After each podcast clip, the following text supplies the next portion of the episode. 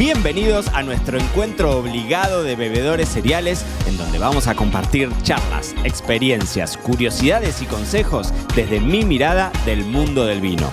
Yo soy Mariano Braga y esta es la segunda temporada de Me lo dijo Braga, el podcast. Muy bienvenidos a todos a un nuevo episodio de Me lo dijo Braga, el podcast. Espero que estén todos muy bien del otro lado. Hoy vamos a aprender, hoy vamos a tener un episodio en donde nos vamos, inauguramos agosto. Y nos vamos a meter de lleno en una variedad de uva de la que se habla, más de lo que está plantado. Me gusta esa definición. Vieron que yo se las he dicho a veces con, el tema del vino de Jerez. El vino de Jerez te dicen, estos son vinos que se hablan un montón, pero la gente los compra poco.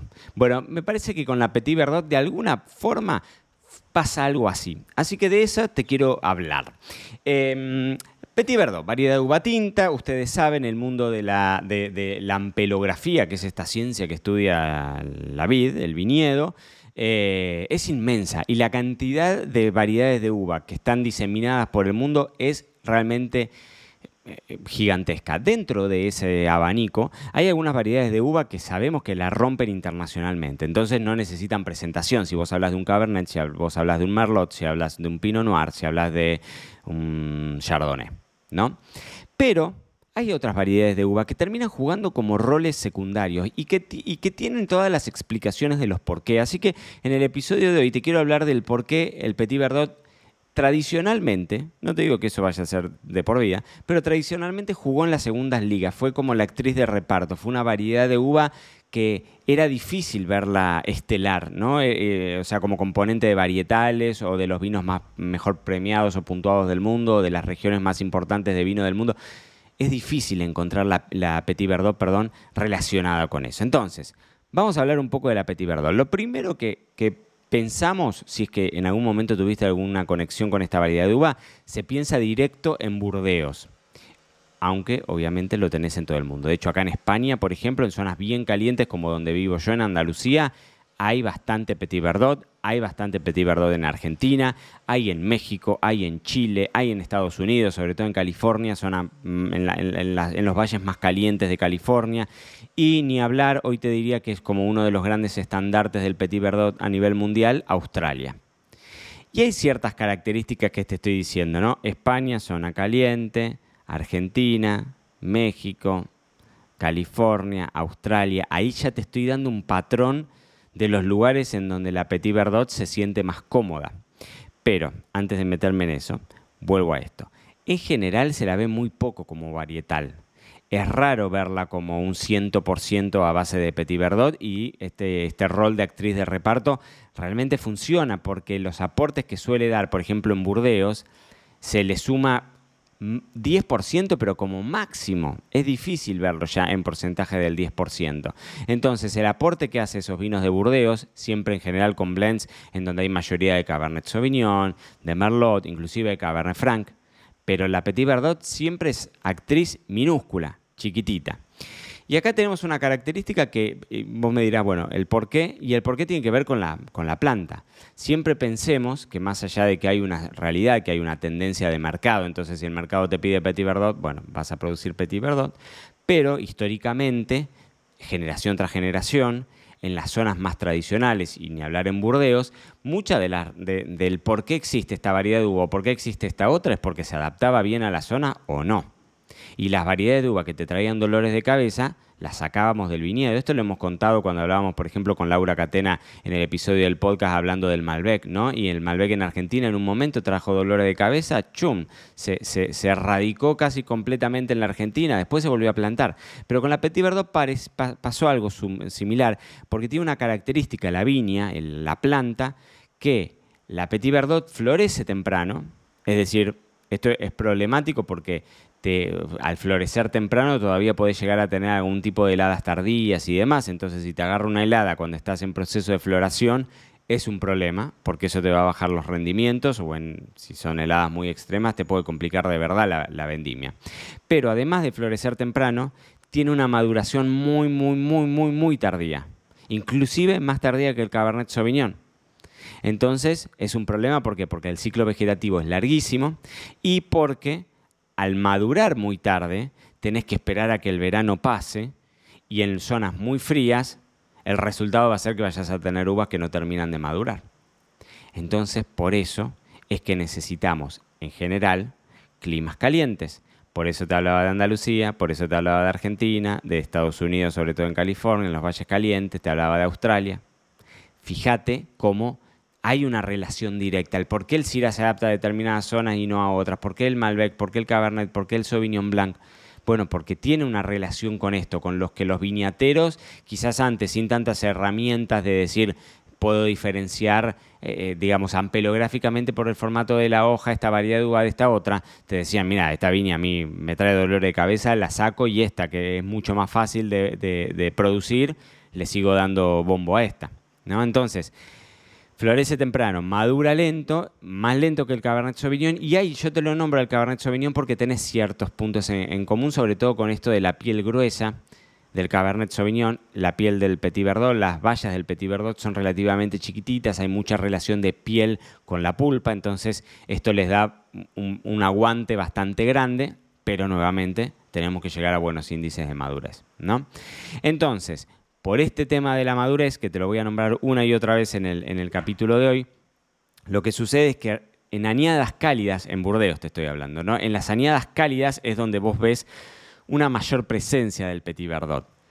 Pero si no, en general en, añadas frías, olvídate que vas a encontrar mucho Petit Verdot. ¿eh? Sobre todo, te digo, en la zona del Medoc, ¿no? donde están los grandes chateaux y donde ahí sí el Petit Verdot tiene digamos, una, eh, un, rol mucho más importante. ¿no? Aporta muy buen potencial de añejamiento porque esto es interesantísimo. Es una variedad de uva que tiende a darte uvas de azúcares altos y de acidez alta. Y acuérdense que la acidez es, uno de los o sea, es una de las bases del potencial de añejamiento. Y el azúcar alto, ¿qué pasa con el azúcar en la bodega? Azúcar en bodega se transforma en Decilo. Muy bien, en alcohol, exactamente. Entonces, cuanto azúcar más alto tenga, mayor graduación alcohólica va a tender a tener el vino y si tenés buena acidez, tenés dos de los tres pilares de envejecimiento del vino. Acuérdense, alcohol, acidez y taninos. Eh, los tenés bien altos. Entonces te suma la Petit Verdot para ese potencial de añejamiento y por el otro lado te da estas notas especiadas que te decía que en algún punto tienen cierto paralelismo con el Cabernet Sauvignon y mucho color. La Petit Verdot es una bomba de neutrones, mm, o sea, piel gruesa, igual mucho color, y el tanino intenso también. Por eso te digo que hay puntos de, vínculo entre el Cabernet Sauvignon y el Petit Verdot, porque tienen color concentrado, el tanino fuerte, las notas especiadas, el potencial de añejamiento, hay un paralelismo ahí. ¿sí? Y por el otro lado también, esto es interesante, así como te contaba con lo que pasó en su momento con el Malbec en la Argentina, bueno, lo mismo sucede con la Petit Verdot en Burdeos en los años 70, 60, 70. Ahí llegó a haber menos de 300 hectáreas de viñedos, que es muy poco para la zona de, de Burdeos, ¿no?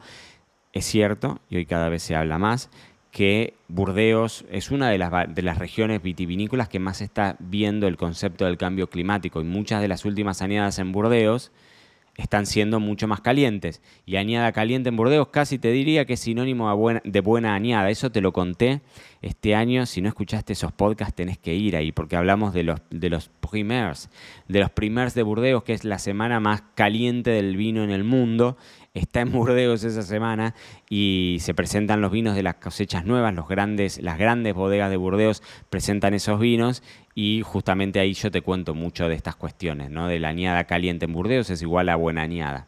Es así.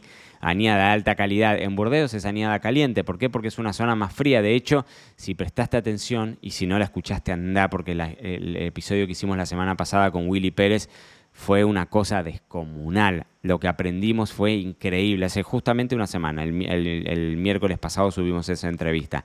Y Willy ahí cuenta una cosa sumamente interesante de cómo los vinos en Burdeos se tenían que, te estoy haciendo comillas con las manos, enriquecer de alguna forma a través del uso de la barrica porque necesitabas en zonas que eran más bien frías, antes del cambio climático hablábamos, ¿no?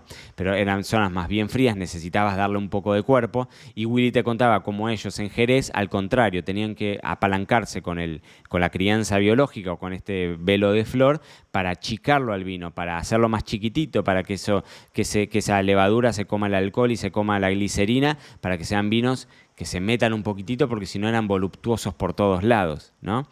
Fíjense cómo todo tiene que ver con todo. Me encanta entrelazar episodios del podcast, pero, pero realmente uno termina absorbiendo, porque estos, eh, estos me lo dijo Braga del podcast. Las entrevistas que hacemos, lo que yo te investigo para contarte acá en cada, en cada episodio de los lunes y los miércoles y demás, termina siendo un curso súper intensivo de vinos. Y vos ves que lo que te dice una persona, te dice un enólogo de su experiencia en un rincón del mundo como puede ser en Jerez de la Frontera, tiene una relación directa con lo que te puede pasar en el Medoc dentro de Burdeos y hay un, paralelismo, ¿no? Hay un razonamiento lógico y eso me parece interesantísimo. De hecho, hago un, gran paréntesis acá para dejar de hablar de Petit Verdot y decirte que si vos acordate que si a vos estos episodios te sirven, te suman, nuestro objetivo, vos y yo, este es un pacto que tenemos vos y yo del otro lado, es que estos episodios lleguen a decenas de miles, de millones, ¿por qué no?, de bebedores cereales de habla hispana en todo el mundo. Entonces, no sabes lo que me ayuda que vos dejes un comentario. Si me estás escuchando en Apple Podcast, me sumo un montón que me dejes un comentario o en Spotify que me pongas esas cinco estrellitas que me das un impulso gigantesco. Y si no, que si tenés un grupo de amigos vineros que les gusta también los vinos, que le compartas, compartirle este episodio y decirle, che, che, Carlitos, che, Andrea, che, lo estoy usando, el podcast este está bueno, recomendalo, me ayudas un montón. Es lo que yo te pido a cambio de todo lo que te, de todo lo que te comparto. Bueno, a cambio de eso te pido, te pido que te tomes un ratito y que, y que lo compartas y que hagamos esta comunidad todavía más grande de lo que ya es, que es una cosa, una locura, de que creces mucho. Bueno, entonces, vuelvo al Petit Verdot. Dato importante, que me queda a medio hacer y ya con esto cierro este episodio. En The Oxford Companion to Wine, que es la Biblia, siempre te digo lo mismo, para el bebedor cereal, dicen que probablemente la Petit Verdot de Argentina sea una variedad que se llama Gros Verdot, que más allá de que tenga el mismo origen, porque las dos, digamos, tienen sus orígenes en, Burdeos, y el nombre, que sea Gros Verdot, Petit Verdot, genéticamente la Gros Verdot no tiene nada que ver con la Petit Verdot. Y dicen que la Petit Verdot, entre comillas, que encontramos en la Argentina, es en realidad la Gros Verdot. Esto lo dice The Oxford Companion to Wine y lamentablemente busqué por todos lados y no puedo encontrar datos del tema. Así que si tenés ganas vos y lo investigaste, o quizás vos sos enólogo, quizás vos sos ampelógrafo, ampelógrafo, ampelógrafo, debe ser así, ampelográfico, ampelógrafo. Bueno, no sé. ¿Te dedicas a la ampelografía o a la viticultura o, a o, sí, al trabajo en el viñedo? ¿Y sabes esto? Si la Petit Verdot en Argentina es efectivamente la misma Petit Verdot que se encuentra en Australia o en Francia, o es la Gros Verdot, me suma y yo lo cuento en algún otro episodio acá en el podcast. Así que, mis queridísimos bebedores cereales, no sé si te conté todo sobre el Petit Verdot, pero por lo menos tenemos hoy un poquitito más de herramientas para ir a la góndola, probar esos vinos que son pura potencia y ver a ver si nos gustan o si no nos gustan. Así que dicho todo esto, nos encontramos la próxima, el viernes, en un episodio en Bragas. Y si solamente escuchás los episodios vínicos, nos encontraremos el lunes, pero siempre acá, en otro episodio de Me lo dijo Braga, el podcast. Y esto fue todo por hoy. No te olvides suscribirte para no perderte nada y que sigamos construyendo juntos la mayor comunidad de bebedores cereales de habla hispana. Acá te voy a estar esperando en un próximo episodio.